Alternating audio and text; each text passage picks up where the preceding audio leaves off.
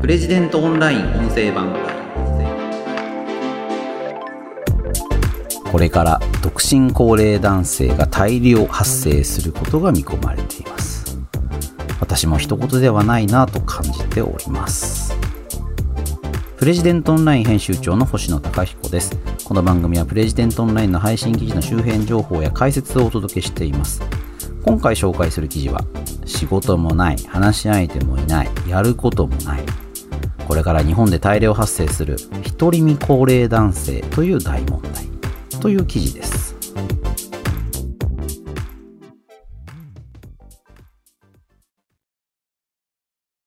仕事もない話し相手もいないやることもない。いやもう想像するだけで恐ろしいんですけれどもコラムニスト、独身研究家を名乗っておられる荒川和久さんの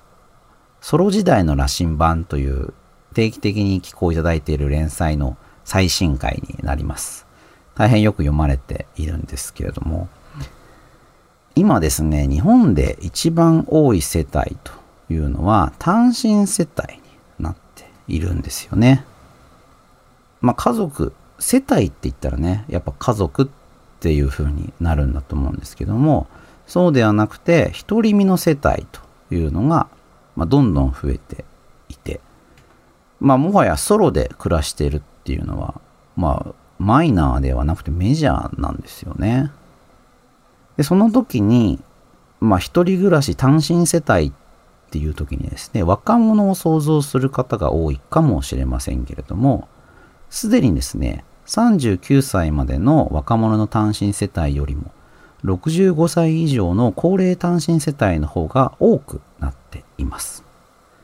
まあ、これはね、少子化で若者の数が減ってるっていうことがあるから、まあ当たり前といえば当たり前なんですけれども、これからですね、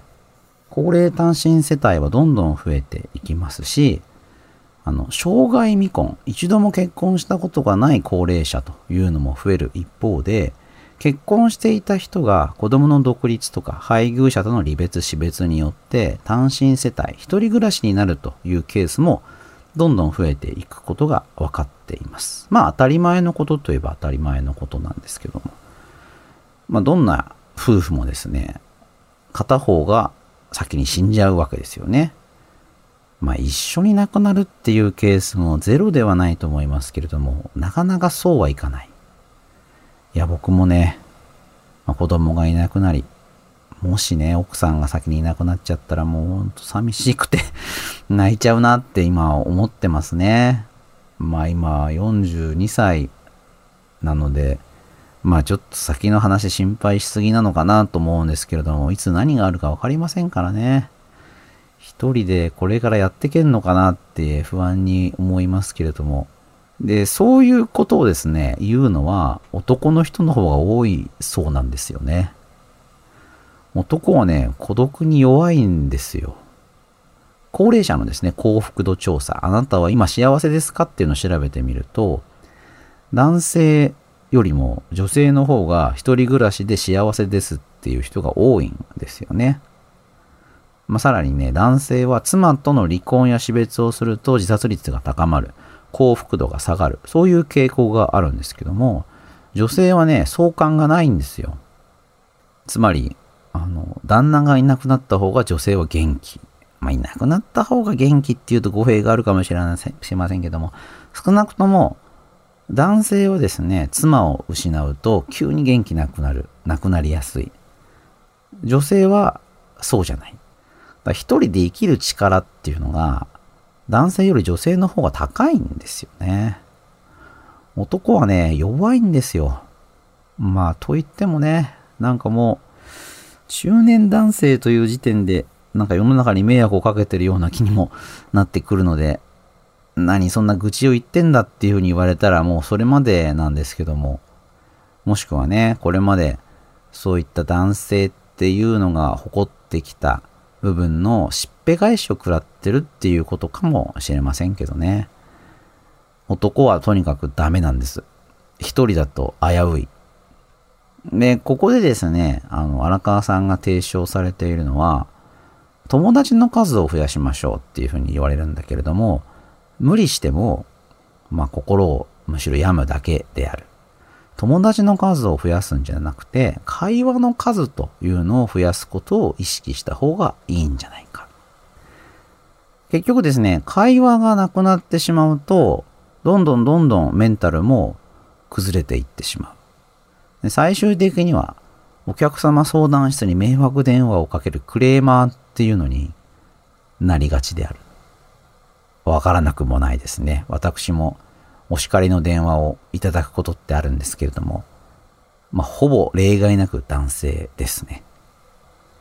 で、結構ね、お話伺ってると、すっきりされたみたいな感じで、おお、そうか、頑張ってくれみたいな風に分かり合えたりっていうこともあるんですけども、これは分かり合えたということではなく、とにかく俺の話を聞いてくれっていうような魂の叫びだったのかもしれないなというふうにも思います。で、あと、まあ、僕は酒を飲まないので行かないんですけど、キャバクラとかですね、スナックとか、まあスナックが多いのかな。なんかこう、女性店主がやっている飲み屋にですね、毎晩毎晩行って、ちょっとご飯つみなつまみながら、たわいもない話をしてお酒を飲むっていうのは、まあ、好きな方はいっぱいいますよね。男の人は特にそういうの好きですよね。女の人はね、友達同士とか、女性同士で集まって、こう、ずっと喋ってるっていうのありますけど、男の人はやっぱそういうことあんまりしてないですし、やっぱり、まあなんかこう、店主にね、話を聞いてほしい。もしくはそういう場所が居心地がいいっていう人が多いですよね。そういう方はそういう方で、その自分の、まあ、生活の潤いとか退屈の紛らわし方っていうのが分かってるっていうふうにも言えるんだと思うんですけども、とにかく人と話をするっていうのは、まあ、人間は社会的な動物ですから、社会っていうのは、つまり3人以上で構成されている場所ですよね。そういったところで過ごすっていうのは非常に重要なんですね。他人がいないと人間ってやっぱ生きていけないんだと思うんですよ。じゃあスナックにもね、行けない私はどうすればいいんでしょうか。荒川さん、この記事の中では、まあ、仕事をね、続けてください。もしくは定年退職した後にも何か別のキャリアを作って仕事をする。週5日働かなくても週2、3日でもとにかく仕事をするっていうことがいいんじゃないかっていうふうに言っています。まあそうかもしれませんよね。仕事ならね、どれだけコミュニケーションが苦手な人でも、やっぱ話せざるを得ないことってありますよね。で、その話せざるを得ない、まあ、そういうものがその人のメンタルヘルスに、まあ、良くなるんじゃないかっていう提案だと思います。まあそうでしょうね。あとはだからどういう仕事を見つけるかっていうことですよね。うん、いや、私が最近経験したことだと、私は新宿区に住んでるんですが、新宿区の放置自転車の回収所っていうのにね、自分の自転車取りに行ったんですよ。あの、著者と打ち合わせで、まあ、新宿区内で打ち合わせがあって、僕自転車で行ったんですけど、で、まあ、これは良くないことなんですが、まあ、止めてはいけない場所に、まあ、ちょっと看板をよく見てなかったんですね。止めてはいけない場所に自転車を置いていて、でもほんとその1時間以内ぐらいに戻ってきたんですけども、自転車がなかったんですよ。まあ、放置自転車っていうことで、あの回収されてしまってですね。で、新宿御苑の外れに、あの、新宿区で回収した自転車を預かる場所があって、なんか他の区だとすごい不便な場所にあるらしいんですけど、まあ、それは結構アクセスしやすい場所で、そこに行ってですね、自分の自転車取りに行ったんですけど、で、そこで働かれてる方がみんなシニアの方なんですよね。で、どうも自転車にすごい詳しい方が多いみたいで、あの、まずね、取りに行くと、ありがとうございますって言われるんですよ。なんかお客さん扱いでですね。あの、自転車を放置してたこと怒られるかなと思ったんですけども、ありがとうございます。いらっしゃいませ。ありがとうございますと。で、お客様の自転車はどちらですかみたいなこと聞かれて、いや、あの、ここに、みたいな。で、あの、自分の自転車取りに行くと、あ、これはベルトドライブでディスクブレーキですか？すごいいい自転車ですねって褒め、自転車褒められたんですよね。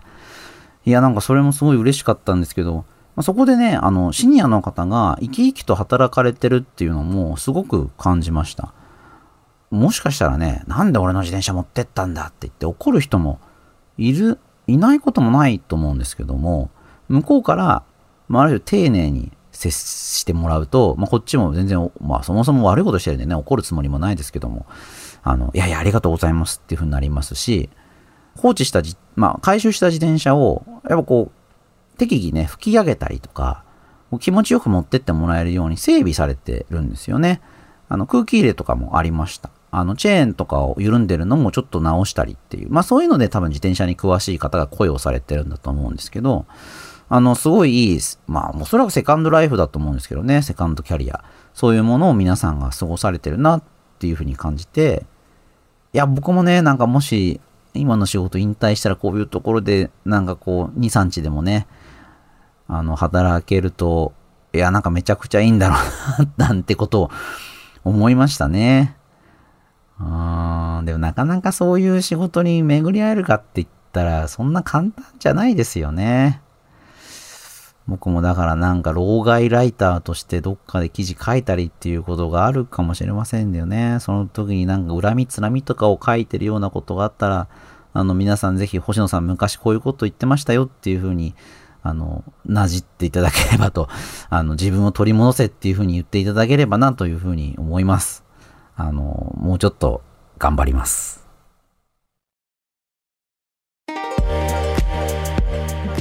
ということで、今回は仕事もない、話し相手もいない、やることもない、これから日本で大量発生する独り身高齢男性という大問題という記事を紹介しました。この番組ではお便りを募集しています。これから募集するテーマは、いつ頃、どんなきっかけでこの番組を聞き始めましたか？です。いつ頃、どんなきっかけでこの番組を聞き始めましたか？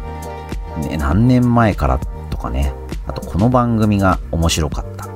こういう SNS の口コミでプレジデントオンライン音声版を知ったんだ。まあ、そんなエピソードをご紹介いただければなと思います。